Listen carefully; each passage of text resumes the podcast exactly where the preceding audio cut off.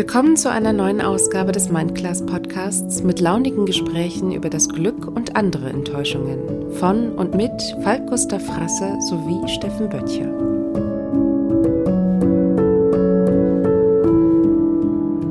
Herzlich willkommen, ihr Lieben, hier unter meinem Apfelbaum im Garten ähm, ja, in der letzten Woche habe ich mich mit dem Falk hier darüber unterhalten, ob man wirklich unvoreingenommen anderen Menschen gegenübertreten kann. Es war eine sehr, sehr aktive Sendung, kann man so sagen. Und wir haben das Ganze in dieser Woche ein wenig Revue passieren lassen, haben uns äh, diesmal über den Wahrnehmungsprozess unterhalten. Also wie nehmen wir Dinge wahr ähm, und äh, ja, welche Informationen fügen wir äh, nicht sichtbaren Informationen hinzu. Es war ein spannendes Gespräch und äh, diesmal war mal ein Herz und eine Meinung. Trotz alledem wahnsinnig interessant und ich wünsche euch hierzu jetzt viel Spaß.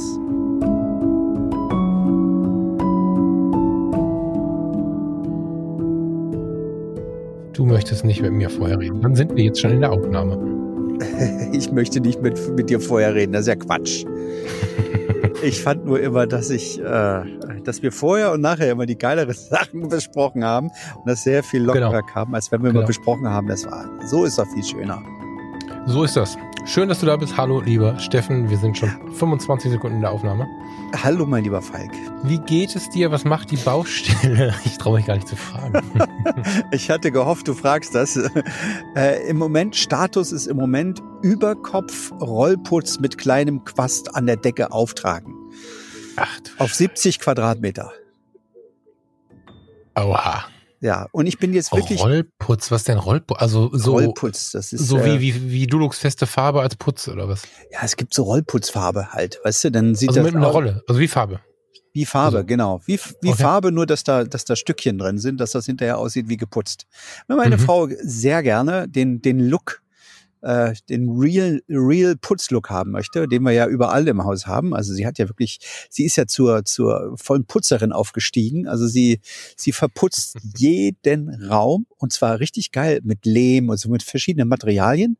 Und es sieht halt auch wirklich so aus, als wäre das, ähm, ja, ja, als hätte das ein Fachmann gemacht nur wenn dann so eine Decke, äh, äh, also die, die obere Decke dann nicht so ganz zum Look passt, dann muss man da noch mal ein bisschen mit Rollputz nachhelfen. Sind nur 70 Quadratmeter. Hier ist der, hier ist der, der Eimer Farbe und hier ist der kleine Quast. Nimm den kleinen, der große ist dir zu schwer. Wie recht sie hatte, weil diese Rollputzfarbe wiegt. Ich wollte gerade sagen, das hat sie zu dir gesagt und nicht umgekehrt. Ne? ja, ja, das hat sie zu mir ja. gesagt, weil die, diese Rollputzfarbe wiegt auch gefühlt irgendwie 10 Kilo pro pro äh, einmal eintauchen in Pinsel. Also, Ach, krass, okay. Ich sag okay. dir, mega. Super spannend. Ja. Ähm, Ansonsten ja, haben uns die, die, die Bauarbeiter komplett, also ich hatte ja wirklich bis, bis äh, äh, also ich, Montag, Dienstag dachte ich, okay, wenn die Mittwoch anfangen, was sie uns versprochen haben, weil wir haben einen in der Kneipe getroffen von denen, ähm, äh, aber nur weil wir, nicht weil wir da, weil wir in die Kneipe gehen, sondern weil wir äh, schnell ein Bauernfrühstück brauchten irgendwo her zum Essen. Und ähm, dann habe ich so ausgerechnet, wenn der Mittwoch, wenn die Mittwoch richtig den Schlag reinhauen und wirklich mit allem Mann kommen, dann könnten sie vielleicht Freitag fertig sein, dann könnte man noch streiten, vergiss es. Sie kamen heute Morgen. Mm haben trotzdem eine Menge geschafft. Natürlich nicht alles, was sie schaffen sollten. Jetzt. Äh, Aber die Tür war doch gestern, ne? Die Tür die, war gestern. Die, die Tischler die sind. Schiebetür. Die Tischler haben's drauf. Wir haben, wir haben keine äh, offene Hauswand mehr. Wir haben jetzt eine geschlossene Hauswand.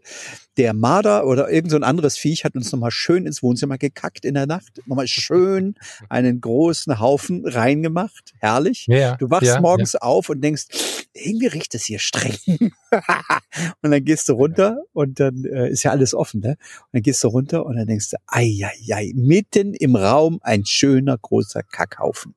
Herrlich. Krass, ja, voll gut. Richtig. ja, schön. aber du weißt ja was, so wie das jetzt läuft, ne? Mhm. Also, oder auch nicht läuft, das kann man sich jetzt aussuchen. So, das wird halt Liebe. Das finde ich halt geil. Also, total, also, es tut total. mir ein bisschen leid für euch, weil es ja tatsächlich jetzt, also, ich glaube, dass ihr danach euch echt so irgendwie, also dass ihr euch übergeben müsst, wenn ihr danach irgendwie im Baumarkt fahren müsst oder so. Aber ich glaube, das wird dann Liebe. absolut, absolut. Aber ich muss auch mal sagen, ich muss auch mal eine Lanze brechen. Also die, die Bauarbeiter, die wir hier haben, die können gar nichts für. Die sind mega nett, die haben es auch voll drauf und die sind wirklich, äh, es ist halt der oben drüber, der, der sozusagen morgens äh, die Leute auf die Baustellen schickt. Weißt du, die, die stehen mhm. wohl immer alle mhm. so zu, zu 20 morgens in der Baubesprechung und dann gibt's dann so einen Oberpolier, der sagt, ihr geht dahin, ihr geht dahin, ihr geht dahin. Und äh, da scheint es wohl, der scheint wohl, wer am lautesten, welche Baustelle am lautesten klagt. Wir waren wahrscheinlich nicht laut genug. Auf jeden Fall muss ich sagen, unser Tischler, der uns den, den, den äh, quasi den Anbau gemacht hat, der war geil. Der hat gesagt, pass mal auf, ich gehe da jetzt morgen früh, gehe ich da hin und mach den Licht ans Fahrrad, weil wir kommen nicht weiter, wenn die nicht kommen. Und dann hat er sich morgens da Mach den Licht ans Fahrrad, das ist ein geiler Spruch. Dann hat er, hat er sich morgens um sieben zu denen einfach in die Baubesprechung und gesagt, pass mal auf, Leute, ihr könnt ja machen, was ihr wollt. Ich habe hier meine Leute, ich kann nicht weitermachen. Ihr schickt mir jetzt einen, wenigstens einen, der hier ja. performt. Und dann hat er wirklich oben nochmal irgendwelche Ytong-Steine, damit er irgendwie das Dach äh, ordentlich drauf kann und so. Äh, Sag mal kurz, also es, es, werden ja, die, der eine oder der andere wird ja, wird ja geguckt haben. Du hast ja einiges äh, in den Stories immer. Mhm. Jetzt habt ihr da diesen Anbau, den ich erst mhm. kurz nur für so, eine, für so ein leichtes Sonnendach gehalten habe. Mhm. Das wird ein wird das mehr so Wintergarten oder wird es Teil der Wohnung? Also das wird es richtig Teil, Teil des Hauses, ja. Also wir haben Voll quasi nochmal das Haus um 20 Quadratmeter vergrößert, so dass wir jetzt, auch das klingt jetzt echt so wahnsinnig übertrieben nobel und exclusive. Äh, ja, wir wohnen im Grunde dadurch jetzt im Garten. Das fehlte dem Haus mhm. vorher so ein bisschen. Also wir haben die Hauswand quasi aufgerissen zum Garten hinten. Wir haben hinten mhm. raus, ja, weiß ich nicht, wie viele Meter sind das? 150 Meter Garten ähm, ja, und der ja. endet in einem Park. Und das, du hast halt, du hast hinten raus voll, äh, ist voll die Ruhe. Und äh, vorne hast du so ein bisschen Italien-Feeling so, äh, irgendwie enge Gassen. Ja, du und raus und bist genau, bist direkt auf der Straße bei den Nachbarn. Ja, genau, genau. Ja. Und du kannst dich also auch vorne auf die Treppe setzen und dann, dann kannst du den ganzen Tag irgendwie so, einen so einen Film gucken, wenn du willst. Aber hinten raus, das fanden wir halt so schön, oder äh, also der Garten ist halt nach hinten raus Richtung Park total schön, aber irgendwie war das halt, wurde das halt kaum genutzt, weil du musstest immer aus dem Haus rausgehen um dich in den Garten zu setzen. Ich meine, das haben viele. So, jetzt wollte ich aber, also oder meine Frau, wir beide wollten das, ähm, dass wir, dass wir sozusagen im Garten sitzen, dass diese, dieser Garten Teil des Hauses wird. So haben wir jetzt quasi das klingt jetzt auch wieder übertrieben, so eine sieben Meter Fensterfront, die eine Schiebetür ist, die du komplett aufmachen kannst, so dass du quasi. Nee, äh, die Hälfte. Ja, die Hälfte. Also es sind insgesamt äh, vier Meter, glaube ich, die wir jetzt öffnen können. Mhm. So, Ach, links und rechts so. Aber du hast halt vier Meter offene, wenn du willst, kannst du vier Meter Fensterfläche. offene Fensterfläche ja. haben. So. Mhm. Was schon geil ist. So. Aber ich habe gedacht, da wäre die Küche. Das ist da nicht die Küche. Ähm, was du jetzt siehst von der anderen Seite, das ist, äh, das wird alles Mögliche, so Esszimmer, Küche, äh, irgendwas. Also alles. Ach, Sag mal, hättet ihr das so gebaut, wenn, wenn ihr wenn ihr weniger gereist wärt im Leben? Nee, oder? Nee, nee, gar nicht. Das ist, das ist doch Reisen, oder? Das ist das doch ist woanders gesehen. Ich habe sogar zwei, drei Bilder im Kopf. Ich mhm. habe sogar diesen, du hast mir ein Bild geschickt, ein Video geschickt, mhm. als du in Australien warst. Richtig. Als, Entschuldigung, als ihr in Australien wart, ja. Von so einem kann das gar nicht beschreiben, das war fast so wie ein Baumhaus, das war es natürlich nicht, aber es war so eine Terrasse weit ja, über. Ja, exakt, ganz genau, ja. das war unser Vorbild. Wir ah, da ich ja. Da gab es okay, ein krass. Haus, äh, wo, wo die einfach die Hauswand weggenommen haben, weil sie das Gefühl mhm. hatten, sie müssten nach, ich meine, Australien kannst das machen. Sie hatten halt mhm. die Hauswand weggenommen, ein Stück weit äh, so und, und lebten halt so zwischen Garten und drinnen irgendwie und haben dann äh, in der Nacht einfach die Rollos runtergelassen draußen statt der Hauswand. Und wir haben, mhm. wir fanden das aber so geil, dass du quasi offen sein kannst, wenn schönes Wetter ist, ziehst du halt die, die Tore auf und dann bist du halt, dann ist halt das Haus und der Garten ist eins sozusagen.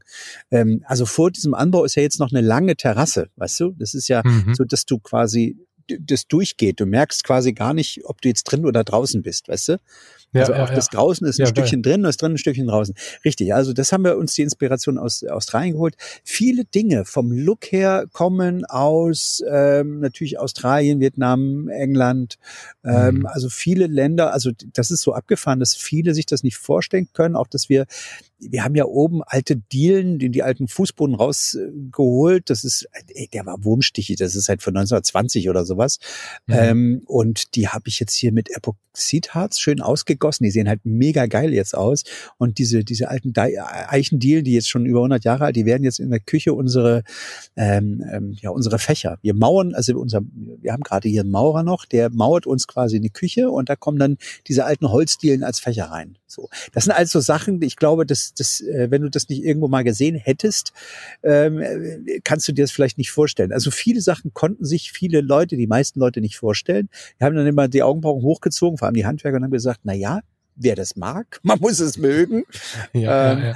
Aber wenn sie es jetzt fertig sehen, sind sie alle, schieben sie die Unterlippe nach vorne und sagen, ah, ist ja geil. Also auch, dass wir keine ja. Tapete haben oder irgend sowas, sondern einfach den blanken Putz und maximal ähm, auch jetzt nicht, nicht, äh, also lasiert. Weißt du, was, was wir machen, mhm. ist halt nicht die dicke Farbe drauf, sondern so, dass du den alten Putz noch durchsiehst, ja, und da kommt dann so eine, so eine Wandlasur drüber, die so leicht getönt ist, dass es ein bisschen ruhiger ist.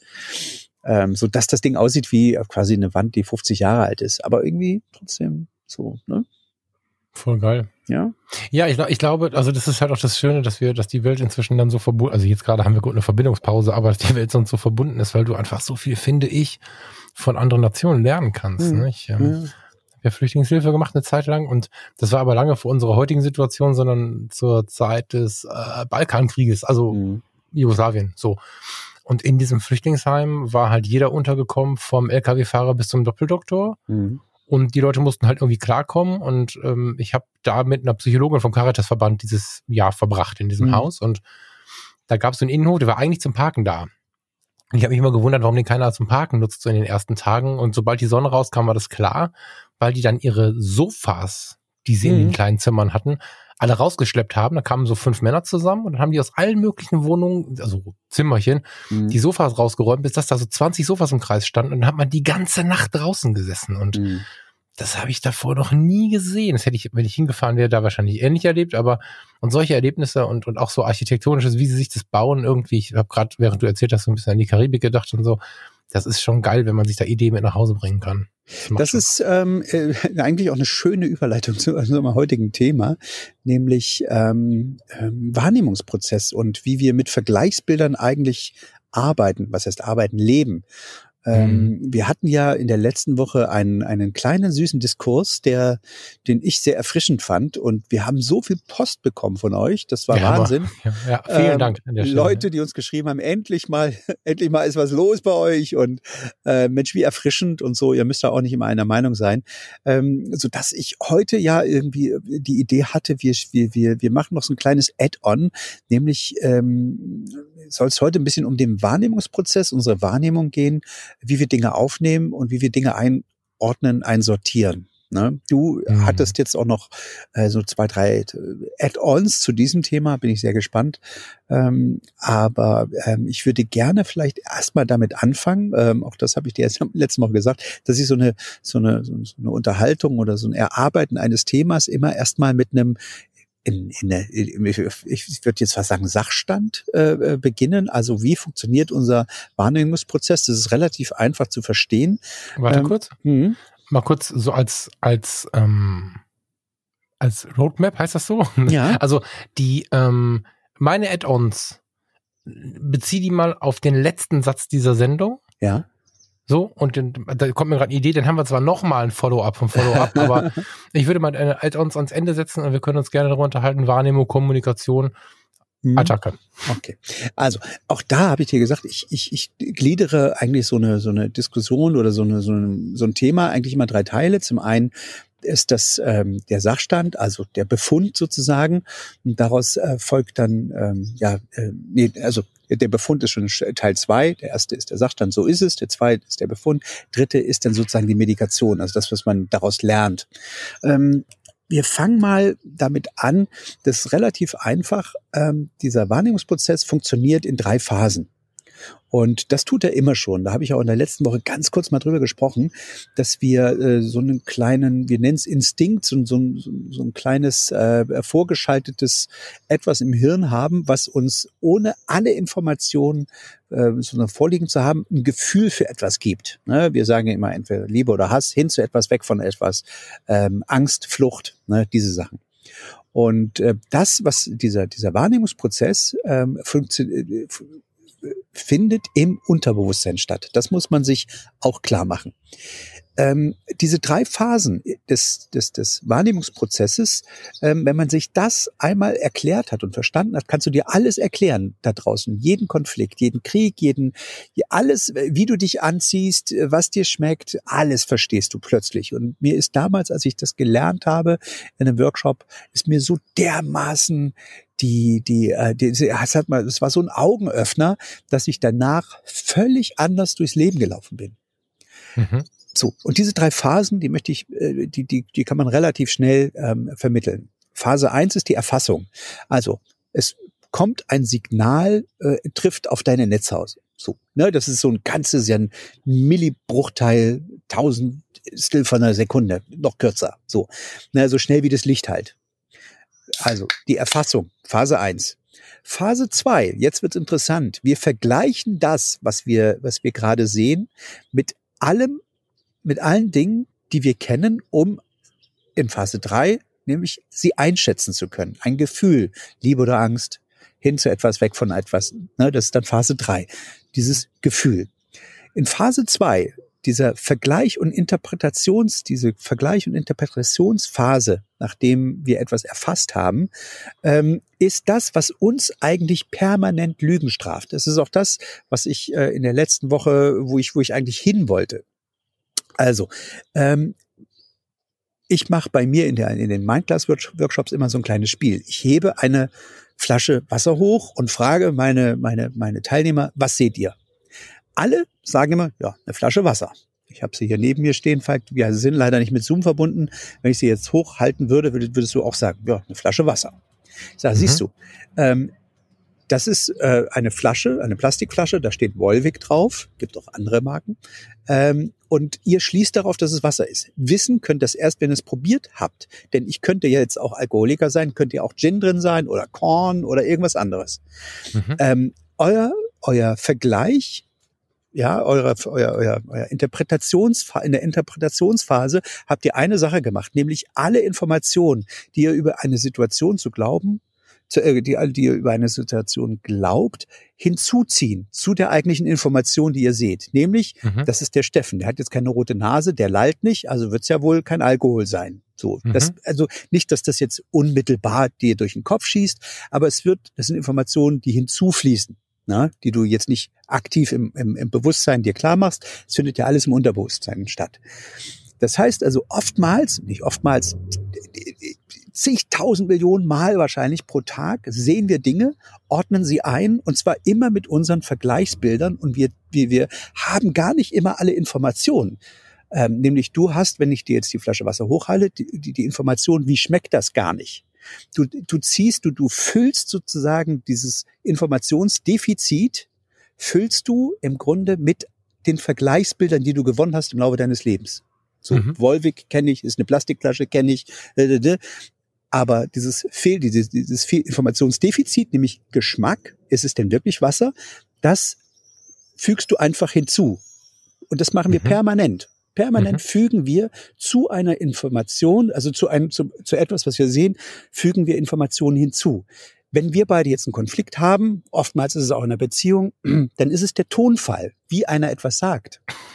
Ja, es ist so wirklich. Du kannst, ja, du kannst, du kannst eine ganz normale Information äh, übermitteln ja. und alleine der Tonfall suggeriert dir, oh, der will mich gerade angreifen. Obwohl ich jetzt sagen, Alter, das Wasser ist aber blau, weißt du? Dann denkst du, mhm. ja, Moment, ich habe doch nichts anderes gesagt. Und dann viele gehen dann sofort in den Angriff über, obwohl ich nur eine Information rübergegeben habe. Ne? Mhm. Und ähm, dieses ähm, Hinzufügen von Informationen, wir das, das passiert sozusagen im Unterbewusstsein, so dass wir glauben, dass diese Information, dieses Informationsdefizit, was wir auffüllen, dass das in Wirklichkeit auch immer wirklich so war.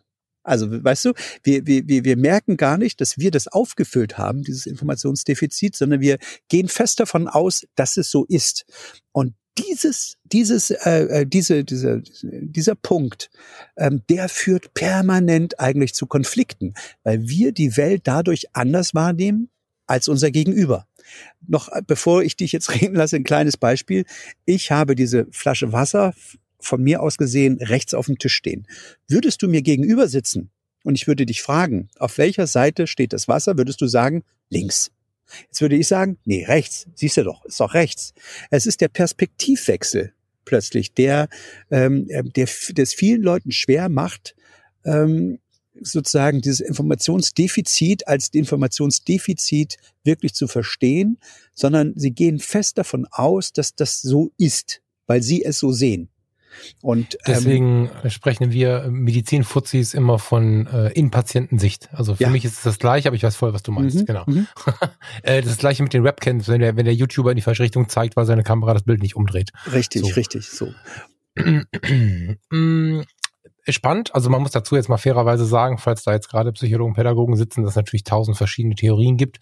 Die finde ich richtig gut. Vor allen Dingen, weil sie ja auf diese Basis fußt. Ja, also es ist ja so, dass wir niemals, also der erste Satz zum Thema Wahrnehmung ist, wir nehmen die Realität nie wahr, mhm. wie sie ist. Niemals. Können wir gar nicht. Nee. Weil, weil wir unsere Sinnesorgane haben, wir haben unsere sechs Sinne. Ja. Ähm, müssen wir die aufzählen? Nee, ne? Hören, sehen, taktilen, also fühlen, das Riechen, Schmecken und ähm, Gleichgewicht oben, unten, Position. So. Und innerhalb dieser Sinne können wir wahrnehmen, wir können aber keine Strahlung wahrnehmen. Oder wir können, wenn wir was sehen, sehen wir Reflexion von Licht und nicht, nicht unbedingt das, was vielleicht ein anderes Sinnesorgan, zum Beispiel eines anderen Tieres wahrnimmt oder so. Wir nehmen immer nur eine Realität wahr. Es ist immer Interpretation mit drin. Egal was passiert, alles, was wir erleben und wahrnehmen, ist automatisch zu welchem Teil auch immer ein bisschen Interpretation, so dass also mhm. die, das ist aber so Aussage immer so ein bisschen aufgeweicht sein sollte. Das mhm. tut jedem Gespräch übrigens auch ganz gut so. Mhm. Deswegen kann ich das ganz gut leiden, weil es direkt damit anfängt und gerade diese Geschichte um Sender und Empfänger, man kann dazwischen noch den, den, den Designer packen, der vielleicht mit gewählten Worten arbeitet oder so, oder auch mit überhaupt nicht gewählten Worten. Äh, das sind so Ansätze äh, mit Interpretation zusammen, die dazu führen, dass solche Missverständnisse, also guck mal, unser Missverständnis, das haben wir nicht erzählt und ich habe es auch nicht in der Aufnahme drin. Nach der Aufnahme haben wir uns dann irgendwie gefragt, so sag mal, du hast zu mir gesagt, letzte Woche, was warst denn du so gereizt oder, ja, irgendwie genau. sowas? Und da habe ich gesagt, Moment, ich habe gedacht, du bist so gereizt. nee, ich habe also äh, ne? aus meiner Sicht warst du sofort auf 180. Du hast gesagt, jetzt genau. setz dich mal hin, lass dich mal von von äh, Caro den Rücken kraulen und halt mal den Mund. So, mhm, dachte ich, mhm. alter alter Schwede, das ist aber, das ist aber forsch der junge Mann. Habe ich das so gesagt? Ja. Guck mal, das, das habe ich zum Beispiel völlig weggespeichert. Also krass, okay. krass. So, und da habe ich dann und das war für mich so das Zeichen, Alter, okay, der ist auf Krawall gebürstet, na lass ihn mal kommen. So. ja, pass auf, äh, total spannend. Ich habe nämlich dann, nach, nachdem wir gesprochen mhm. haben, was ich ja an uns sehr schätze und ähm, da suche ich mir so ein bisschen, muss ich auch sagen, die Kandidaten aus, die ich so in den, in den Freundes-Emotionskontext lasse. Wenn mal so eine Kommunikation in den Eimer geht, wenn man dann danach drüber reden kann, ist alles geil. Ne? Also wir haben uns dann nachher darüber ausgetauscht und ich habe gesagt, hm, was war denn jetzt so? Ne? Und habe dann mal gesucht. Ich hatte früher in meiner in meinem Job im Krankenhaus habe ich mir mal so einen Spickzettel gemacht und habe da rumgesucht, weil ich die Situation hatte. Ich stand, ich hatte so eine Schlüsselposition. Ähm, wie erkläre ich dir das mal eben kompakt? Es gibt die eine Interessenseite der Pflege und der Station, dass die so ihre Abläufe hinbekommen, und es gibt die Interessenseite des OPs, der will besonders ähm, effizient arbeiten und schnell aufeinander die OPs wechseln und so weiter und so fort. Und ich war der Teamleiter von denen, die genau das in der Hand haben, nämlich dieser ganz vielen Sanitäter, die da rumflitzen und die Leute aus dem OP holen, in den Aufwachraum bringen, vom Aufwachraum auf Station bringen und so. Und dieses Team musste ich so strukturieren und so einsetzen, dass es da keine großen Wartezeiten gibt, weil wenn dazwischen immer eine Viertelstunde ist, hast du am Ende des Tages einen, einen Kleinwagen im Gegenwert verloren.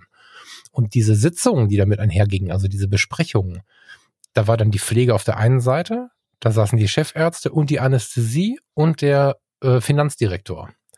Das waren so, das waren die heftigsten ähm, e Emotionen leider. Also man konnte, das war sehr emotional das Ganze immer. Und es ging um richtig viel. Und der, der immer irgendwie schuld war, war ich. Und ich hatte aber auch immer einen Grund und, und, und einen Wunsch und wusste auch immer, warum das so ist. Das hat nicht geholfen. Am Ende kam immer irgendwann die Situation, in der ich emotional auch in diese in diesen Strudel der Aufregung geraten bin. Und da habe ich jetzt ein Zettelchen gemacht und habe mich da ein bisschen mit der Wahrnehmung beschäftigt. Das ist ja schon ziemlich lange auch so mein Steckenpferd. Und habe so, so drei bis vier Punkte aufgeschrieben. Einfach nach dem Zettel habe ich gesucht, nachdem wir letzte Woche ja so krass über eine Stunde aneinander vorbeigeredet haben. Mhm. So, auch emotional uns haben so ein bisschen anstecken lassen, interpretiert haben, auch dann in dem Fall in die falsche Richtung oder vielleicht haben wir beide so scheiße kommuniziert, keine Ahnung. Jedenfalls war das ja ein mittleres Desaster. Ach was, so. Quatsch. Naja, doch. Also wenn wir davon ausgehen, dass wir coole Kommunikation führen wollen, war das schon, war das schon freaky. Ich finde es geil, dass wir es gesendet haben, weil die Rückmeldungen so toll waren. Hammer. Aber, und es war für uns irgendwie auch spannend. Aber es war halt eine, ja, so. Und äh, da ging es halt darum, ich habe also vorher dann immer, vor jeder einzelnen Sitzung, habe ich mir Zeit genommen, fünf Minuten, reicht. Ich irgendwo die Ecke gesetzt oder in den Park oder so und habe mich erstmal mit mir selber beschäftigt. Nur Selbstwahrnehmung. Ja, wie gehe ich in das Gespräch? Was für Tageserfahrung nehme ich mit? Also, was habe ich heute schon erlebt? Komme ich, das ist vielleicht spannend für die vergangene Woche, das wäre da spannend gewesen. Bin ich vielleicht schon von irgendwas genervt? Habe ich vielleicht eine Erwartung in mir? Bin, bin ich vielleicht besonders euphorisch? All das habe ich dann vorher so wahrgenommen. Mhm. Habe dann die Situation hinterfragt, was mache ich gleich? Ich nehme Steffen Podcast auf, ich gehe in diese Sitzung, welches Ziel habe ich? So. Und ganz kurz vor dem Gespräch habe ich versucht, so das, was an Emotionen da ist, zu neutralisieren. Habe also versucht, und das werde ich jetzt mal weiterhin machen vor allen Podcastaufnahmen, ich mache ein paar Podcasts, dass ich hingehe und sage, okay, vielleicht, keine Ahnung, Steffen, wir, wir fangen im nächsten Jahr an, irgendwas, irgendein Projekt zusammen zu machen. Hier, das ist ja alles hier, das ist ja alles Spaß, was wir hier machen. Jetzt machen wir nächstes Jahr ein Projekt, wo ein bisschen Geld dran hängt und ein bisschen Existenz und, und so Zeit. Und dann haben wir uns mal die Haare gekriegt am, am, am Donnerstag für irgendwas, haben uns ein bisschen diskutiert und so und es war alles irgendwie nicht so richtig cool. Am Freitag wollen wir aufnehmen, aber am Sonntag können wir erst unser Problem klären. Dann kommt dieser Punkt, Emotionen neutralisieren. Ist ja trotzdem der Steffen, ist ja trotzdem ein Typ, der in dem letzten Jahr dann doch ein bisschen näher rangekommen ist an, an, an mich, so, das ist ja, wir, wir gehen ja schon irgendwie, wir tauschen uns auch über, über andere Sachen aus und so und versucht dann die Neutralität, die, die, die Emotionen, die ich vielleicht im Negativen habe, wegzulösen, mhm. um dann mit Achtsamkeit durch dieses Gespräch zu gehen. Mich schreit einer an, und ich gehe nicht in die Reaktion, sondern überlege erstmal, Moment, kurz, was ist denn hier das Problem und versuche die, die, die, die Reaktionsemotion in den Abend zu verschieben. Mhm. Wenn ich mit einer Flasche Wein da sitze und mit meiner Freundin flirte oder so. Aber versuche das nicht in diesem Gespräch durchzulaufen. Und das hat mir durch all diese unfassbar schweren Gespräche geholfen. Und ich habe mich nach unserem unsere Aufnahme letzte Woche gefragt, wieso ich den Zettel nicht eigentlich ständig in der Tasche habe. Ja. So, also, weil das habe ich vom Radar verloren. So. Ja, das ist, ähm, und auch da ähm, wollte ich dich ja in der letzten Woche davon überzeugen, dass diese Gefühlsmuster, diese Gefühlsreaktionen, die wir da mhm. haben, in der Vergleichsphase, nochmal, Erfassung, Phase 1, Vergle Phase 2 ist die, ist der Vergleich, Interpretation, Phase 3 mhm. das Gefühl. In der mhm. Interpretationsphase, diese Gefühlsreaktionen, die dann folgen, die sind stabil und während unseres ganzen Lebens entstanden. Die lassen sich nicht einfach über Bord werfen. Deswegen hatte ich ja zu dir gesagt in der letzten Woche, ähm, du kannst natürlich dagegen anarbeiten und du kannst versuchen, immer unvoreingenommen zu sein, ne? aber mhm. deine Gefühlsreaktion, die in dir steckt, die du im Laufe deines äh, ja über 40-jährigen Lebens gewonnen hast, die ist stabil. Die kannst du nur ähm, ähm, sozusagen weg äh, überlisten, indem bewusst. bewusst im Bewusstsein, indem du dir aber andere Vergleichsbilder holst. Also mhm. das ist, ähm, wenn ich jetzt mal das große Feld der Fotografie öffne oder Malerei, nehmen wir mal Kunst, ähm, auch ähm, ähm in Architektur, das äh, unser Hausbau hier. Ähm, du kannst nur das durch das Sammeln von Vergleichsbildern äh, einen mhm. anderen Interpretationsspiel, kriegst du einen anderen Interpretationsspielraum. Also mhm, wenn ich voll. mir gezielt wenn ich mich mit gezielt mit mit anderen Menschen als mit Griesgramen ständig äh, umgebe, dann dann dann fühle ich mich bei, bei, bei griesgrämigen Leuten nicht wohl. Ich kenne aber griesgrämige Leute, die sich permanent von griesgrämigen anderen Leuten um, umgeben sind, ähm, die das gar nicht so empfinden. Also ich habe ganz oft Leute, die haben eine Kommunikation untereinander, da ziehe ich die Augenbrauen hoch und denke, what, was ist denn mit denen los? Die merken hm. das gar nicht mehr, weil das deren Realität ist. Das ist, sind deren Denkmuster, deren Gefühlsreaktionen, die sie im, im, in, den, in den Jahren davor, im Laufe ihres Lebens gefunden haben.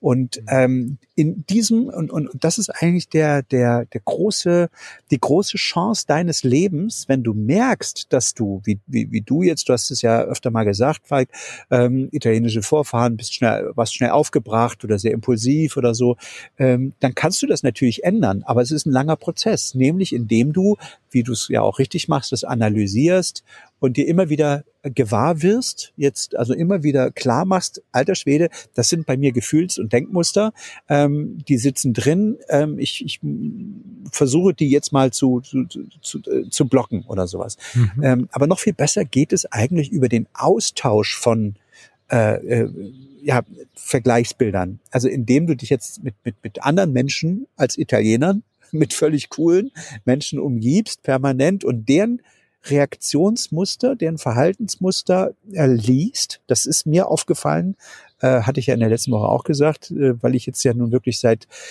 einigen Jahren von Politikern umgeben bin, sie beobachte, sie höre, wie sie reden, ähm, hat es was mit meinen eigenen Gefühlsreaktionen oder überhaupt Reaktionen gemacht. Mein, meine, meine erste, ja, mein, mein Impulsivsein, mein, ich würde fast sagen, teilweise naive Reaktionen sind dadurch äh, wirklich runtergegangen, weil ich beobachtet habe, ähm, dass so ein, so ein Politiker ja ganz anders eine Situation analysiert. Der würde niemals impulsiv, äh, wie, wie oft der getriggert wird, also wie oft äh, der Paul, den ich, der Paul Ziemiak, den ich ja begleite, sehr, sehr oft, äh, in, in Interviewsituationen von der Presse, von Journalisten getriggert wird und äh, ja, ihm Vorwürfe gemacht werden, wo ich immer dachte, Alter, ich würde den gleich anspucken. Ähm, aber er bleibt mega ruhig und erklärt die Situation. Und ich habe ihn irgendwann mal gefragt, aber wie geht das? Wie machst du das? Und er sagte, ja, du darfst mal nicht vergessen, wir sind die Vertreter des Volkes. Wir sind gewählte Vertreter des Volkes.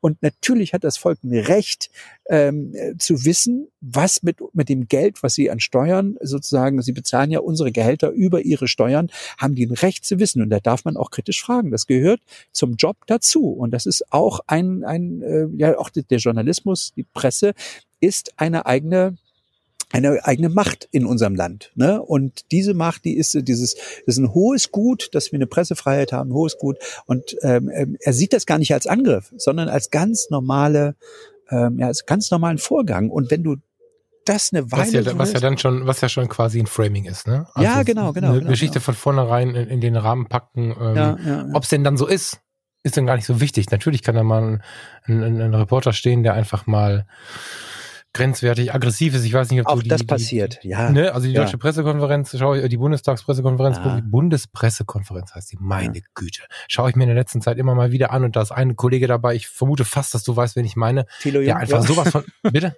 Der Jung, der Thilo Jung. Ja, ja, genau. Der, ist das Thilo? Ich glaube, heißt der Thilo Jung. So, so ein bisschen längere Haare, Surfer-Look ist jung, also der hat so einen eigenen YouTube-Channel, jung und naiv, glaube ich. Also der das ist immer sehr, mal sehr, sehr überkritisch immer. Oder guckt sehr. Immer so ein bisschen, guckt immer so ein bisschen pisst und, und ja, genau, immer so, als genau. wenn er, als wenn er sofort entdeckt hätte, dass die gesamte Bundesregierung sofort gestürzt werden muss. Ja, und ist dabei so super provokativ, wenn man nicht ja, denkt, oh, boah, Junge. Das ist da ein Spiel, aber das ist äh, halt sein, ja. der, mittlerweile, er wird halt akzeptiert und es ist halt auch, er, es ist seine Form des Journalismus, meine Güte. Und das muss man akzeptieren. Und es ist ein hohes Gut in unserem Land. Du siehst in Amerika, was los ist, wenn der Trump, äh, ähm, einfach so Journalisten abwatscht, was er ja macht. Ne? Ja. Ähm, und, und du siehst, wie schnell, also ich, ich stehe manchmal mit offenem Mund da, was da in Amerika passiert, wie da eine Demokratie plötzlich vor die Hunde geht, wie der so ein hohes Gut wie die Pressefreiheit plötzlich mitten in der Pressekonferenz einfach Journalisten abwatscht und sagt, ah, next question oder einfach Journalisten ja, ja, genau. übergeht ja, oder sowas. Hammer. Ja, der wird ja immer mit, also ich meine, manchmal, total spannend, jetzt hast du mich wieder richtig weitergebracht und ich hoffe den einen oder anderen Hörer auch. Äh, Jung und Naiv habe ich, kenne ich nur als Cover, habe ich noch nie mhm. reingehört, aber ist mhm. irgendwie allseits präsent in der Podcast-Welt, das ist mein Gefühl so. Oh, ist das YouTube? Beides wahrscheinlich. Ne? Beides wahrscheinlich, ja. Ja, ja, genau. Und, und sie kennen ihn natürlich alle mit Namen, so, das ist mir schon aufgefallen. Und ich habe gedacht, boah, Junge, ey, du bist ja krass irgendwie. Aber diesen, diesen, diesen Bogen jetzt zu schlagen, das finde ich, ist übrigens in Malchin geboren. Ach. Bei dir in die Ecke. Sehe ich gerade bei, bei, bei Google. Ähm, was mir in deinen, hätte ich fast gesagt, in deinen Politikerkreisen, das ist ein bisschen komisch, ne? ist auch wieder mhm. so ein Ding. Naja, jedenfalls ähm, habe ich jetzt auch aus dieser Ecke eine ganze Menge Rückmeldungen bekommen zu der letzten Episode. Und äh, vielen Dank an der Stelle. Ich sage bewusst keinen Namen, weil ich jetzt mhm. weiß ich nicht, ob das so gut wäre. Ne? So, mhm. Und ähm, ich habe, während ich, das habe ich dir geschickt, das Foto, während ich äh, die eine oder andere Rückmeldung zum Thema bekommen habe und du auch dann ja gesagt hast, ey komm, lass das doch einfach senden, hatte ich die Zeit vor mir, also die Zeitung, die Zeit. Und ähm, just in dem Moment war ganz oben äh, das Zitat, eine Demokratie, in der nicht gestritten wird, ist keine Demokratie von Helmut Schmidt. So, und da habe ich da so gesessen und in letzter Zeit wurde ja oft gefragt, hey Falk, entschuldige dich nicht so oft. Ich wollte mich jetzt gerade schon wieder für die Italiener entschuldigen, weil du gesagt hast, ne, so. ähm, und, und bin ja schon auch so ein bisschen Streitvermeider. Ne, bin auf der anderen Seite durchaus auch manchmal provokativ, aber irgendwie auch zugleich in einer Welt äh, ein Streitvermeider. Und die letzte Episode und die Reaktionen darauf haben mich auch so ein bisschen, äh, so ein bisschen in die politische Richtung gezogen, weil da einfach aus der Ecke auch so ein paar Kommentare kamen. Und wenn ich mich so an die politische Kultur vor so ein paar Jahren äh, erinnert habe, dann bin ich ein bisschen gespannt. Ich glaube, das hat ein bisschen auch unsere Podcast-Welt irgendwie verändert. Also das war jetzt auch, auch Thema Wahrnehmung wieder, ne? Ein, ein ganz spannendes Ding. Ich würde dir gerne eine Frage als Fotograf stellen, weil du gerade die Fotograf mit, mhm. Fotografie mit reingenommen hast. Mhm. Mm, bist du der Meinung, dass für ein, also ein Foto ist ja eine, keine Ahnung, 250. Sekunde, das ist ja eine Einstellungsfrage, aber irgendwas unter einer Sekunde in der Regel. Ein Ausschnitt unter einer Sekunde eines Momentes in der Richtung, in der du die Kamera hältst. Bist du der Meinung, dass deine Fotografie beeinflusst wird davon, wenn du wahrnimmst, wie es an diesem Ort riecht, was an diesem Ort für Geräusche unterwegs sind, welche Stimmungen da passieren? Glaubst du, dass das wichtig ist fürs Foto oder glaubst du es nicht wichtig? Also um ehrlich zu sein, ist das das Wichtigste. Also. Oh Gott. Ja. Okay. wenn ich es nicht schaffe, äh, das Gefühl, was ich in einem Moment habe, auf ein Foto zu kriegen, ähm, dann, dann macht das Foto keinen Sinn. Also ich hm. sage immer, ähm, das, was ich sehe, ich kodiere das, was ich sehe, in ein Foto und hoffentlich dekodiert der Betrachter die Situation so wie ich. Ich versuche halt wirklich auch, ob das eine Hochzeit ist, ob das eine Pressekonferenz ist, was auch immer, das Gefühl, was ich hatte in dem Moment, irgendwie über eine Perspektive, eine Brennweite, äh, äh von mir aus auch die Belichtungszeit, ähm, teilweise auch die Farbgebung im Nachhinein, äh, versuche ich ja, äh, so zu packen, dass ich, ähm, ja, dass der, dass der Betrachter am Ende äh, die Situation auch dekodiert, so dekodiert, wie ich sie, wie ich sie äh, verstanden habe. Ich finde nämlich, dass dieser Teil der Fotografie, das sehe ich ganz genauso, ein Teil ist, der auf jeden Hörer, also völlig irrelevant, ob der Zuhörer, ob du als Zuhörer jetzt gerade Fotograf bist oder nicht, im gesamten Leben richtig viel rocken kann. Diese, dieses, dieses etwas umfassendere Wahrnehmen von der Situation. Wir hatten bei den Fotologen die Situation, dass wir ein paar Mal mehr gefragt worden sind, wie wir glauben, dass wir eine Situation etwas intensiver erfassen können. Und dann haben wir diesen Workshop gemacht in, in Kassel vor einem Jahr. Und da habe ich dann gesagt, lass uns mal gucken, Wahrnehmung, Interpretation, Interaktion, lass uns mal über diese drei Worte an die Fotografie rangehen, lass uns danach mal den Workshop planen, weil die Leute und auch viele von denen, die dann gebucht hatten, hatten das vorher mal abgefragt mhm. äh, für eine Sendung. Das war ganz spannend, dass wir da dann die Leute da hatten, die in der Anmeldungsliste, die wir auch vorher quasi im Mailpostfach hatten oder einen großen Teil davon. Und dann habe ich ähm, so ein bisschen überlegt, wie können wir denn von vornherein, wenn wir für eine offene Wahrnehmung sind, für andere Positionen, vielleicht auch für diese Werbung offen zu sein für Neues, alte Sorgen und, und Vorurteile, all das, das ist ein ganz breites Feld. Wie, wie, so, und dann haben wir nicht ein Hotel gebucht, sondern ein Hostel, in dem wir untergebracht waren und 80 Flüchtlinge aus Syrien. Das wusste aber keiner. Das war halt schon geil, ne, dass wir und wir hatten gemeinsame Duschräume und so. Das hätte unglaublich in die Hose gehen können. Das ist mir also uns total bewusst. Wir hatten Zimmer, da mussten dann erwachsene Menschen in, in Dreierzimmer, also jetzt unter uns, ne, das waren nur Leute aus unserem Workshop, aber die mussten in Dreierzimmern mit unterschlafen und so. Das hatte auch ein gewisses Risiko in sich.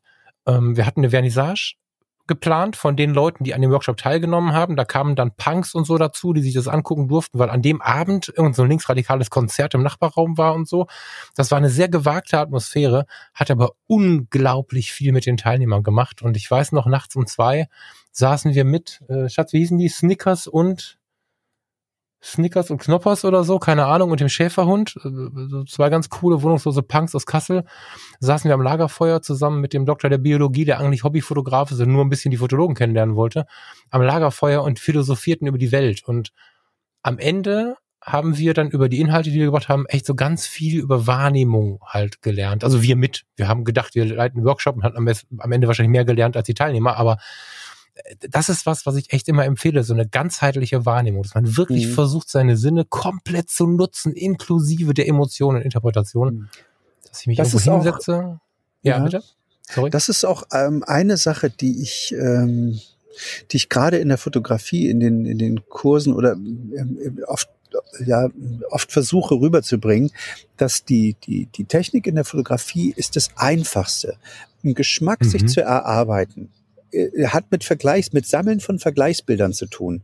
Und ähm, dieses, was du gerade sagst, ganzheitliche Aufnehmen, ähm, ist nicht nur dich auf dein Gegenüber sozusagen zu konzentrieren, sondern in welchem Licht sitzt der? Wie sieht das dahinter aus? Ähm, welches Gefühl hast du dabei gerade, wenn du ihm gegenüber sitzt?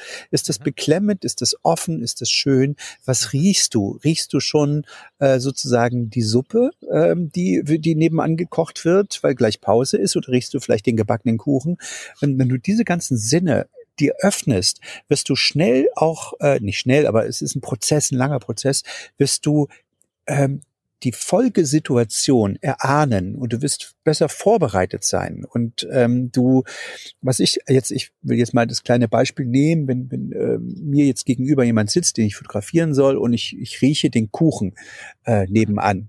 Ähm, und ich weiß, ach, gleich stehen wir auf und dann gibt's Kaffee und Kuchen oder sowas, dann, dann suche ich den Moment, wo der Blick genau das rüberbringt. Wollen wir rüber Kaffee trinken gehen? Oder wollen wir, wollen wir ein mhm. Stück Kuchen essen? Mhm. Diesen Moment, diesen Blick suche ich dann und den versuche ich mhm. rüberzubringen. Und den sollte dann der Betrachter auch quasi äh, dekodieren können, sehen können.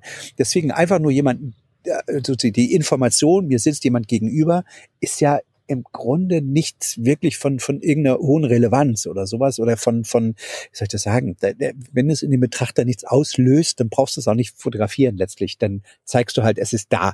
Aber, mhm. ne, mhm. aber dieses, dieses mit allen, alle Sinne öffnen, alles, ähm, äh, ja, alles erfassen, ähm, hilft dir halt auch Folgesituationen zu erahnen, besser vorbereitet zu sein und auch irgendwie eine, eine Geschichte eine Serie zu fotografieren. Also ähm, viele, viele, gerade in der Reportagefotografie, ähm, viele tun sich unglaublich schwer damit, ähm, da eine Serie draus zu machen. Wieso? Der sitzt mir doch eigentlich nur gegenüber. Was soll ich denn, ähm, ja, was soll ich denn da noch alles fotografieren? Und ich sage, ja, aber was passiert denn davor? Was passiert denn danach ähm, mit dem oder der? Ne? Also ähm, das heißt also, äh, diese, es ist so unglaublich wichtig, was, was, äh, ja, was ringsrum passiert, weil es dir hilft, ähm, auch neue Vergleichsbilder ähm, fürs nächste Mal zu sammeln. Ja, und es macht ähm, super gut, mein Gott, was äh, extrem gut und das macht mit, also der Betrachter, wenn der sich jetzt, und das ist jetzt, muss nicht nur, wie gesagt, es ist nicht nur für den Fotografen wichtig, sondern auch wenn du als Zuschauer dabei ja. bist. Das ist, finde ich, genauso wichtig. Wir sitzen jetzt, keine Ahnung, lass uns mal in die Bundespressekonferenz setzen. Oder warte mal, die ist, glaube ich, nicht öffentlich, ne? Lass uns doch mal in so eine, in so eine Gerichtsverhandlung setzen, wo wir dabei sitzen dürfen. Oder im Bundestag als Zuschauer. Mhm. Ähm, ob wir da mit der Kamera sitzen als Zuschauer, ist völlig egal, aber wir nehmen jetzt, pff, Gysi ist nicht mehr so richtig am Start. Wir nehmen jetzt die Frau Merkel wahr oder Cem Özdemir oder irgendwas ähm, an intensiven Inhalten und schauen uns die Geschichte an. Aber irgendwann stehen sie vielleicht nur noch da und sind vielleicht sogar in einem Thema, wo wir gerade gar nicht so richtig all in sind. Und in diesem Moment finde ich es sowohl als Fotograf als auch als Zuhörer total schlau, diese Zeit zu nutzen, vielleicht sogar das eigene Wassergras zu fotografieren, mal nach links zu schauen, vielleicht einen anderen Zuschauer anzuschauen oder zu fotografieren, das Licht, wie es in die Halle fällt und so. Das sind keine unwichtigen Informationen, sondern das schafft eine Stimmung von diesem Tag. Und ich habe viele Fotoserien, gerade aus diesem, aus diesem politischen Bereich, vielleicht auch, na, sagen wir mal Reportage gemein, das zählt auch für Schauspieler und so, Behind the Scenes, was auch immer. Gerade Behind the Scenes oder, oder Backstage oder so, so eine Band. Äh, da kannst du fünfmal auf die Band halten, die alle da irgendwie auf so einer Bank rumsitzen und auf ihre, auf, mit dem Bier in der Hand auf ihren Auftritt warten. Es ist so mega wichtig, was hinter dem Fotografen passiert und wer da noch so alles steht und sitzt und so. Und das macht einen viel klareren Blick mhm. auf das, was ich da gerade tue und äh, um auch den Menschen so ein bisschen wahrzunehmen. Also du hast ja eine ganze Menge Porträtfotografie gemacht und da kann ich mir eine ganze Menge auch Scheiben noch von abschneiden, wenn man sich mal bei, äh, ich mal kurz ein bisschen Werbung, der Steffen ist nicht nur der Stilpirat, der hat auch eine Webseite, Steffen Böttcher, äh, komm, Steffen? Mhm. Ja, komm. Ähm, wo halt wirklich ruhige Porträts am Start sind und das ist ja auch so eine Sache, ne? Also da, da finde ich immer total erschreckend. Das ist jetzt aber nicht böse gemeint, dass manche Menschen so unkonzentriert an die Porträtfotografie rangehen, dass sie ihr Gegenüber noch gar nicht wahrgenommen haben. Du hast sehr viele Fotos in der Welt umherschwingen, die befinden sich zwischen zwei Mimiken. Mhm. Das erkenne ich, obwohl ich die Menschen vielleicht gar nicht kenne, wenn jemand äh, von einem neutralen Blick auf dem Weg ins Grinsen ist oder umgekehrt. Mhm. Das ist so eine, das sieht immer scheiße aus. Mhm. Und wenn du sowas dann auch noch benutzt, dann hast du ein Wahrnehmungsproblem. Das ist nicht, du bist wahrscheinlich kein Autist, du kannst dich einfach darauf besinnen und dich ein bisschen bemühen und dann wird es weggehen. Aber das zeigt ganz oft so diese Achtlosigkeit unserer, unserer Zeit, wenn Porträts dazu gemacht werden, um den berühmten, spannenden, hübschen, interessanten, wie auch immer gearteten Menschen abzubilden. Aber darum geht's ja gar nicht. Wir wollen ja zeigen, was gerade ist und das braucht ein bisschen Zeit. Ich merke mir zum Beispiel als Trick, ähm, wenn ich ein Porträt mache, immer das erste Wort, was mir durch den Kopf schieße. Also ähm, wenn ich, ich kann mich erinnern, ähm, als ich irgendwann mal vor, oh, das ist auch schon zehn Jahre her, Yvonne Katterfeld kennenlernte, weil ich sie für ihr, ihr ähm, Album ablichten sollte.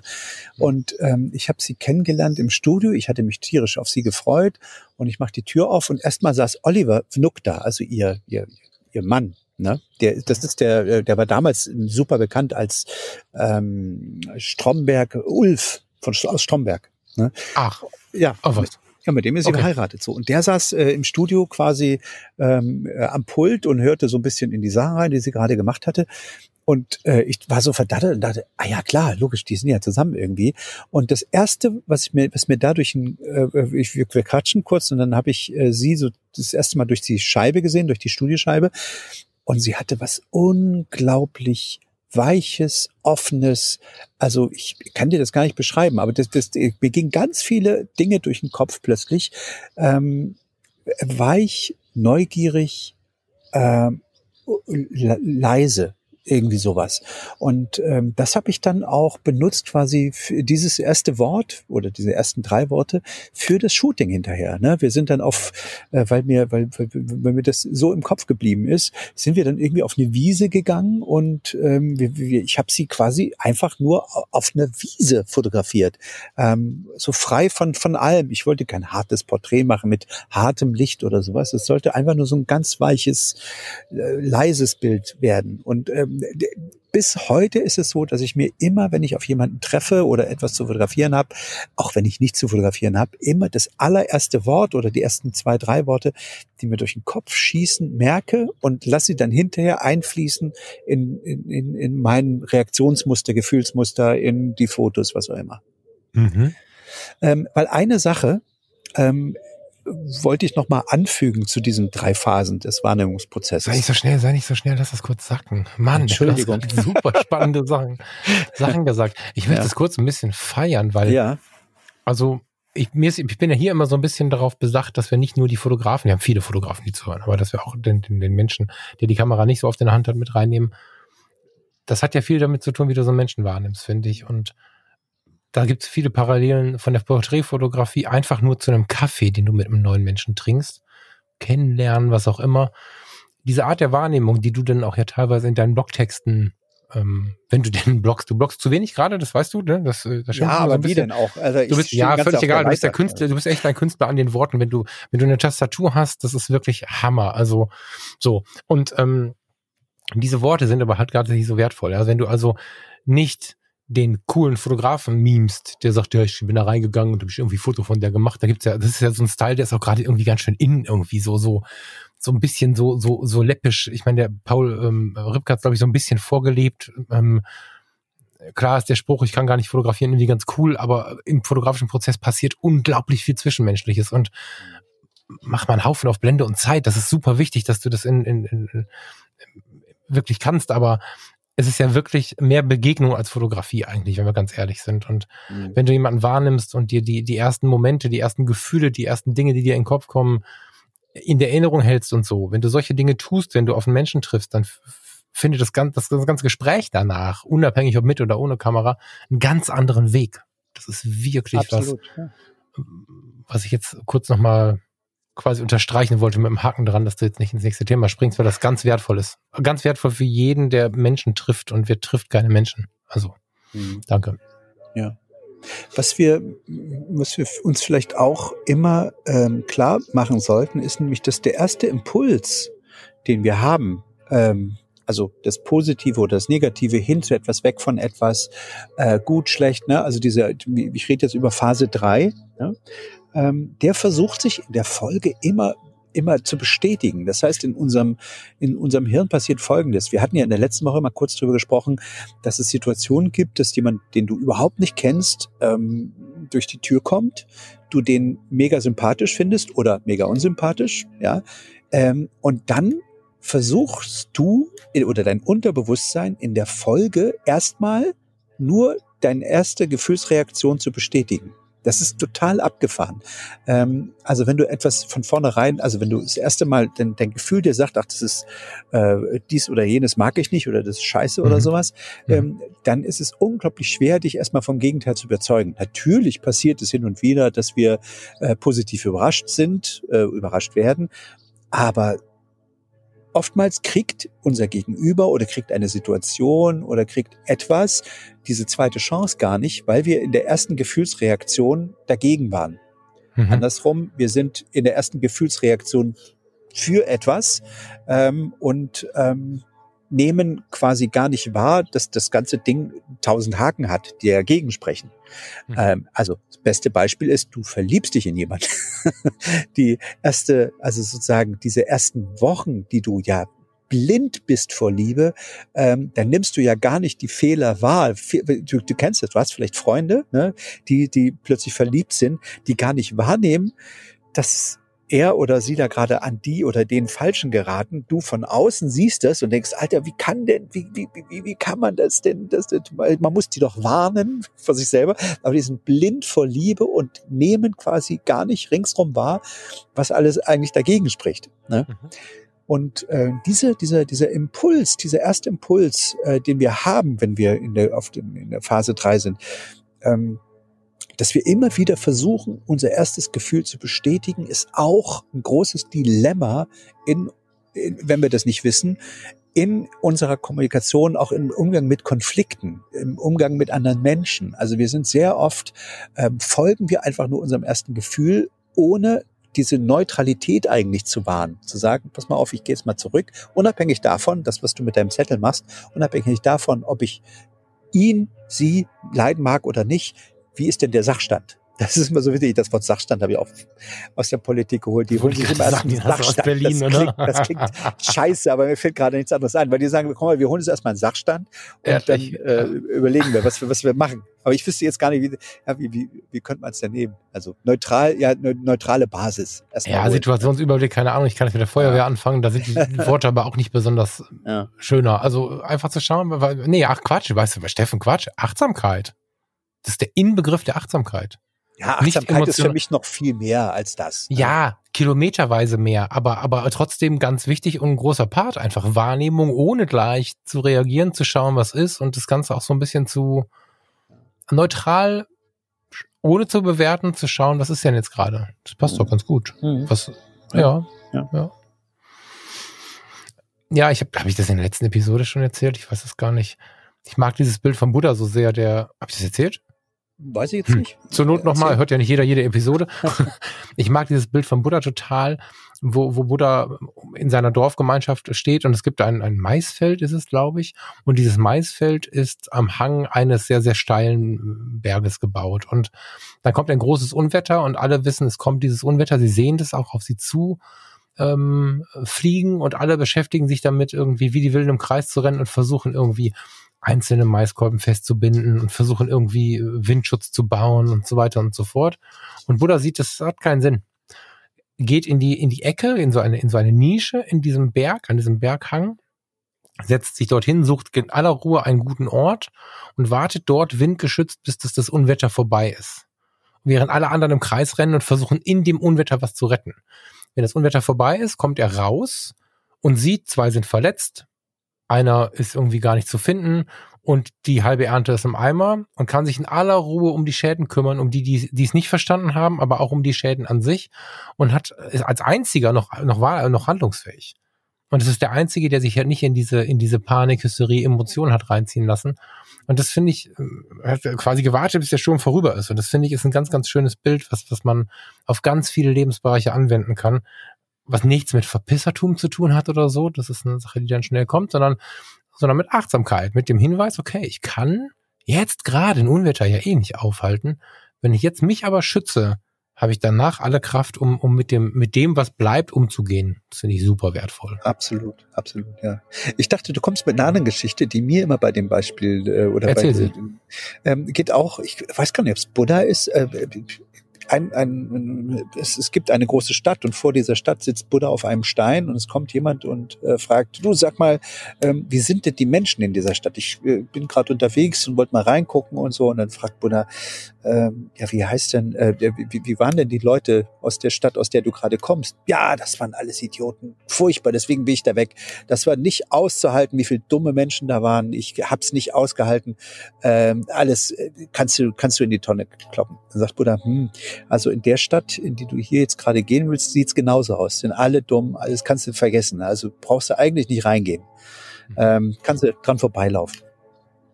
Ähm, ein anderer Mann kommt und fragt ihn, du sag mal, Bruder, ich bin hier gerade äh, unterwegs, wie ist denn, wie sind denn die Leute in der Stadt dort vorne? Ähm, ich wollte mal reingucken, äh, lohnt sich das? Und Buddha fragt ihn wieder, wo, wie sind denn die Menschen äh, aus der Stadt, aus der du gerade kommst? Ah, die waren wundervoll, die haben mich toll aufgenommen und ich habe äh, so viel gelernt von denen und ich äh, bin, möchte wieder, ich gehe quasi jetzt quasi von Stadt zu Stadt, um ähm, ja, neue Menschen kennenzulernen, um was von ihnen zu lernen und ähm, mein Leben zu bereichern. Er sagt bitte, ja, genau die Menschen findest du auch in dieser Stadt. Dann geh bitte rein. So. Ja. Das ist eigentlich ein gutes Beispiel ja. äh, über, über deine, ja, deine Vergleichsbilder, wie du mit Menschen umgehst, so wirst du und wie du ähm, ja, sammle gute Menschen in deinem Leben, sammle gute Situationen in deinem Leben und du wirst ein besserer Mensch. So ist es einfach. Und vergiss dich selber halt nicht aus dem Blick. Ähm, also ja. nimm dich selber, in der, vergiss nicht selber, da, mein Gott, vergiss nicht deinen eigenen Blick irgendwie immer im Blick zu halten. Nur die Selbstwahrnehmung, das eigene Ich macht so viel damit. Ne? Ich bin ganz nah am Burnout irgendwann aus der Klinik gerannt und hab gedacht, ich, ich, ich, ich, ich verlasse gerade so einen brennenden, schwarzen Moloch. Sah so ein bisschen aus wie Mordor mhm. in meinem Erleben, so, ne, Herr der Ringe, so und war wirklich, wirklich am Ende und habe dann auch drei Wochen äh, KZH, ne, krank zu Hause verbracht und habe mich aber in den drei Wochen sehr darum gekümmert, ähm, ja, wie es mir halt geht. Mhm. Und ich kam zurück und es war plötzlich sowas, sowas ähnliches. Naja, ich will jetzt nicht sagen, wie, wie, wie dieses Schloss bei ähm, der unendlichen Geschichte, aber es war auf jeden Fall ein weißes Krankenhaus mit ganz tollen Menschen, die sich wirklich viel bemühen.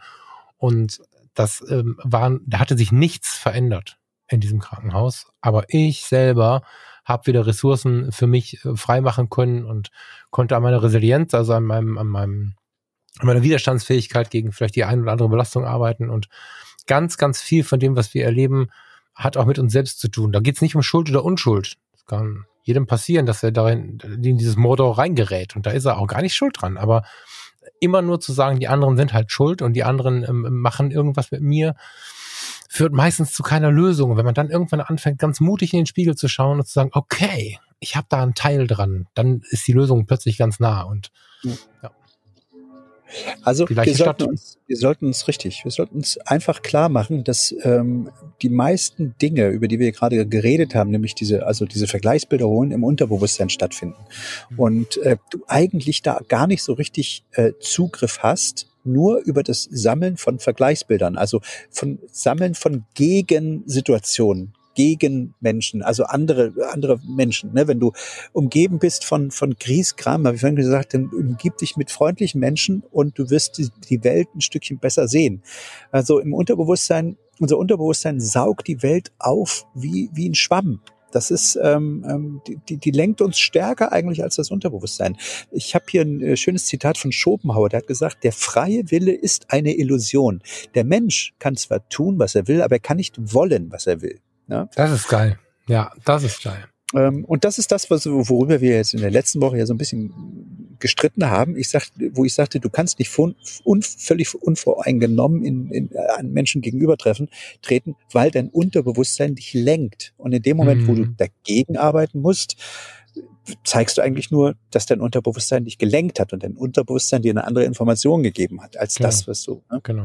Und dein Bewusstsein, gibt, Entschuldigung, wenn ich das nochmal anfüge, das Bewusstsein, das hinterfragt, das versucht auch immer die Komplexität der Welt permanent zu reduzieren. Ja, das ist auch rational und, und linear und das ist halt, ähm, ähm, ja, das kannst du aktiv gestalten, dein mhm. Bewusstsein. Genau. Das Unterbewusstsein, das kannst du nur gestalten, indem du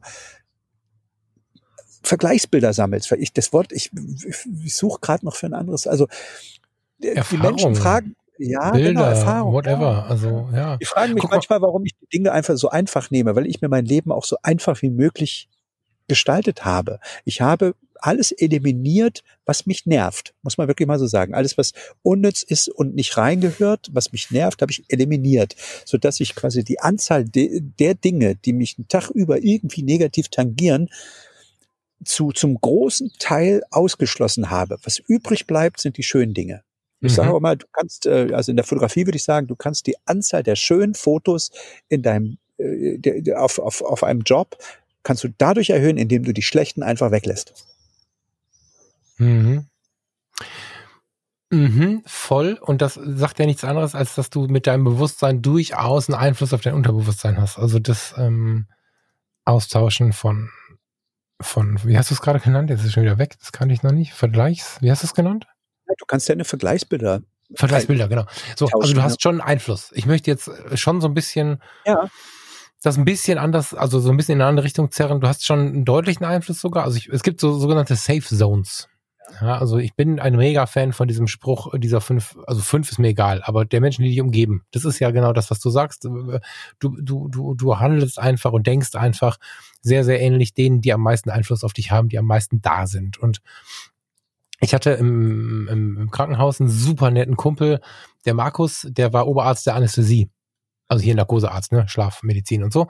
Und der, der Markus war eine ganz coole Socke aus dem Pott. Der kam aus Essen-Katernberg und alle immer schon so, hä, Oberarzt Katernberg, wie jetzt? Weil Katernberg ist so ein, so ein ganz alter Arbeiterstadtteil. Ich habe da viel Zeit in meiner Kindheit verbracht, weil ich Familie da habe. Das ist so richtig so so diese diese Zechenhäuser. Ich weiß nicht, ob du die kennst. So zwei Gestockwerke plus plus Wäschekeller und dann aber so zehn Häuser aneinander in der Linie. Dazwischen ist Wiese und dann gibt's davon so 30 am Stück. Mhm. Und und jeder äh, ist der Herr von seinem Blumenkasten am Balkon und ähm, inzwischen sozial relativ aufgeladen. So. Und im Ruhrgebiet gibt's ja so diese, diese Budenmentalität. Hast du die auf dem Schirm? Diese, diese. Ja, ja, ja, klar. Ne? So, da gibt's halt die Bude, den Kiosk, den, den, also eigentlich heißt das im Ruhrgebiet die Bude, aber man kann Trinkhalle nennen oder wie auch immer. Und ähm, der Markus, das habe ich zwei, dreimal miterleben dürfen, ist Oberarzt der Anästhesie, relativ intellektuell, aber ist in der Anästhesie aufgefallen mit, einem, mit einer sehr einfachen Form der Kommunikation. Und ich meine nicht dumm. Ich meine einfach im Sinne von, wie du es gerade beschrieben hast, unkompliziert und ohne Schnörkel, ohne Schmerzen, einfach. So. Unkompliziert. Und ich bin zwei, dreimal mitgefahren, weil wir irgendwas machen wollten zusammen, aber er sagte, hör mal, sorry, aber Feierabend ohne Bude geht nicht. Und dann saßen wir, nee, wir standen an so einem Plastikstehtisch an der Bude. Macht er jeden Feierabend.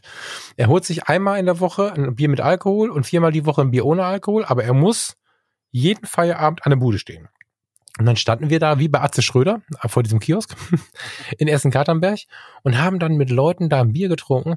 Da war ein Wohnungsloser dabei, der auf die Welt Scheiße geschrien hat. Da war ein, ein anderer Arzt dabei, da war irgendein LKW-Fahrer dabei, da war, war so ein Typ dabei, der, der äh, Pfandflaschen sammelte und so. Also es waren die verschiedensten Charakteren. Und nachher haben wir uns da lange, lange drüber ausgetauscht, weil wir genau dieses Modell der Menschen, die uns umgeben, so spannend finden. Aber die Bude, das war seine Safe Zone, weil er seit der Kindheit an dieser Bude abgehangen hat und die Menschen wahrgenommen hat und es bis heute irgendwie braucht. Und die sind zu, na, ich will jetzt nicht den Menschen im Ruhrgebiet unrecht tun, aber an dieser Bude, an dieser einen Bude waren 70 Prozent einfach negativ. Es war alles schlimm, es war alles irgendwie ungerecht und so. Völlig egal. Das war die Safe Zone. In der Bude durfte jeder sagen, was er wollte. Und so kann man einen Deal mit seinem Unterbewusstsein machen, wenn man sich so eine Safe Zone einrichtet. Und ich kenne Menschen, die sagen, oh Gott, ich muss meinen Partner verlassen. Ich habe neulich das Wort gehört, äh, mein, meine Freundin, geht's dir gut? Ja, Ach, der Nachbarhund. Oder so. Äh, meine Freundin ist so ein bisschen äh, irgendwie emotional unterzuckert. Das war so ein Begriff, den kannte ich gar nicht. Fand ich völlig geil. Und in diesen Bereichen fangen dann Menschen manchmal an, ja, muss ich jetzt die Beziehung beenden, muss ich meinen Freund gehen lassen oder so. Wenn du einen Deal mit dir selbst machst und dir wirklich bewusst machst, dass das deine Safe Zone ist, ist alles cool. Und das hm. kann man mit sich ausmachen. Hm. Ja, absolut. Ja. Eine Stunde, zwei Minuten, das war richtig gut jetzt, nachdem wir letzte Woche so dermaßen krass aneinander vorbeigeredet haben. Vielen Dank. ja, ich, aber ich, ich freue mich ein bisschen ähm, auf, auf mein, auf mein Add-on, hast du es gerade genannt, ne? Mhm. Hm, hast du noch was? Weil sonst würde ich. Nee, um ehrlich zu sein, äh, lächelt mich der Quast an ähm, und ich. Willst du äh, weitermachen? Ja, Alter, die, die Umzugskartons kommen am Montag. Was glaubst du denn? Also ich. 20.07 Uhr. Ja, und? Was soll ich denn tun? Also. Ach, Steffen. Alter, das ist. ja, ja, ja, ich verstehe. Du, du kriegst auch keinen, der dir hilft. Du kriegst ja niemanden, du kannst. Du kannst sagen, ich brauche einen Maler. Die lächeln dich an und sagen, ja, 2022 vielleicht oder so. Das ist krass irgendwie. Also ich sag ja, Handwerk hat goldenen Boden. Echt. Wer ja, irgendwas, ja, ja. mach irgendwas, was du mit der Hand machen musst und du verdienst dich dumm und dusselig. Ja, lass im Oktober oder November nochmal sprechen, wenn das ja alles nichts wird mit dem Unternehmen, dann, dann ja, ehrlich, dann reden wir da nochmal drüber. Dann buche ich dich nochmal als Coach. Lieber Steffen, pass auf. Ähm, Add-on hast du es genannt. Ich, hab, ich hatte was anzukündigen und was zu erzählen. Mhm. Ich würde gerne in dieses Thema Wahrnehmung, Interpretation reingehen und dich ein bisschen als Versuchskaninchen benutzen. Würdest du das für mich tun? Ei, ei, ei. Jetzt? du sogar eine ganze Woche lang. Okay. Pass auf. Ich habe ähm, bei Fotografie tut gut bewusst über dieses Thema. Es gibt es ist gestern, also ab Ausstrahlung gestern am Samstagmorgen eine Episode rausgekommen bei Fotografie tut gut, die das Ganze ein bisschen umreißt, aber bewusst nicht so in die Tiefe geht. Ähm, falls du es hörst, bewusst nicht so in die Tiefe geht. Ich würde dir gleich gerne einen Satz hinwerfen, du kommentierst den nicht mehr, lässt den mal eine Woche sacken und dann reden wir nachher mal drüber, was du dazu glaubst. Okay, also das muss nicht die ganze Episode sein, ne? Das du sagst mir den Satz, du sagst mir den Satz jetzt oder schickst du mir den? Also nee, ich hämmer dir den hin gleich einfach. Den können die Hörer auch hören, die können das gleich mitspielen. Die sind ich soll ah, aber, ich soll aber nicht reagieren. Du sollst gleich versuchen, inhaltlich und auch emotional nicht zu reagieren, genau. Ja und dann lässt er das mal eine Woche sacken und der Hörer, der regelmäßig hört, wird, wird es auch müssen, weil es vielleicht komisch ist, vielleicht überraschend ist, vielleicht auch total klar war, keine Ahnung. Und ähm, dann würde ich nächste Woche gerne drüber reden, was du dazu glaubst. Also ich würde dir dazu jetzt keine Begründung geben, ich sage dir gleich was. Und nächste Woche lasse ich dich dann erstmal reden. Mhm. Und dann würde ich mal gucken, ob das so läuft, wie ich mir das vorstelle. Und wenn nicht, haben wir ein spannendes Experiment gemacht und haben bestimmt noch ein zweites Thema. Aber das fände ich jetzt gut. Hast du Hast du damals diesen unfassbar guten Auftritt gesehen, als Thomas Gottschalk versucht hat, Reich Ranitzky einen Preis zu verleihen, einen Filmpreis? Ja. Ich nehme diesen Preis nicht an. Nicht an. Ich, werde, ich werde diesen Moment nie vergessen, weil ich Reich Ranitzky über alle Maßen liebe. Und ähm, das geht jetzt schwer über meine Lippen, aber ich gebe dir jetzt den Satz und der ist jetzt kein Fake, ist das kein Spaß? Ich mache keinen Witz mit dir. Das ist die Real, das ist tatsächlich Realität dieser Satz. Ich würde gerne nächste Woche mit dir darüber reden. Gebt dir dazu auch, wenn wir telefonieren, keine Infos. So. Ich werde dieses Buch, was ich seit Wochen schreibe, nicht schreiben. Mhm. Punkt. Und ich bin gespannt, was sich in der Woche in dir entwickelt und würde da gerne mit dir drüber reden. Okay, cool. Ja. Gut, sehr gut. Lieber Steffen, nimm dir den Quast, nimm deine Frau in den Arm und bestell dir einen schönen Gruß. Ja, Mann. Alles klar. Danke Mann. für diese gute Episode. Das hat Spaß gemacht. Ja, hat Spaß gemacht. Bis zum nächsten Mal. Einen schönen Abend noch. Ciao, ciao. Ciao.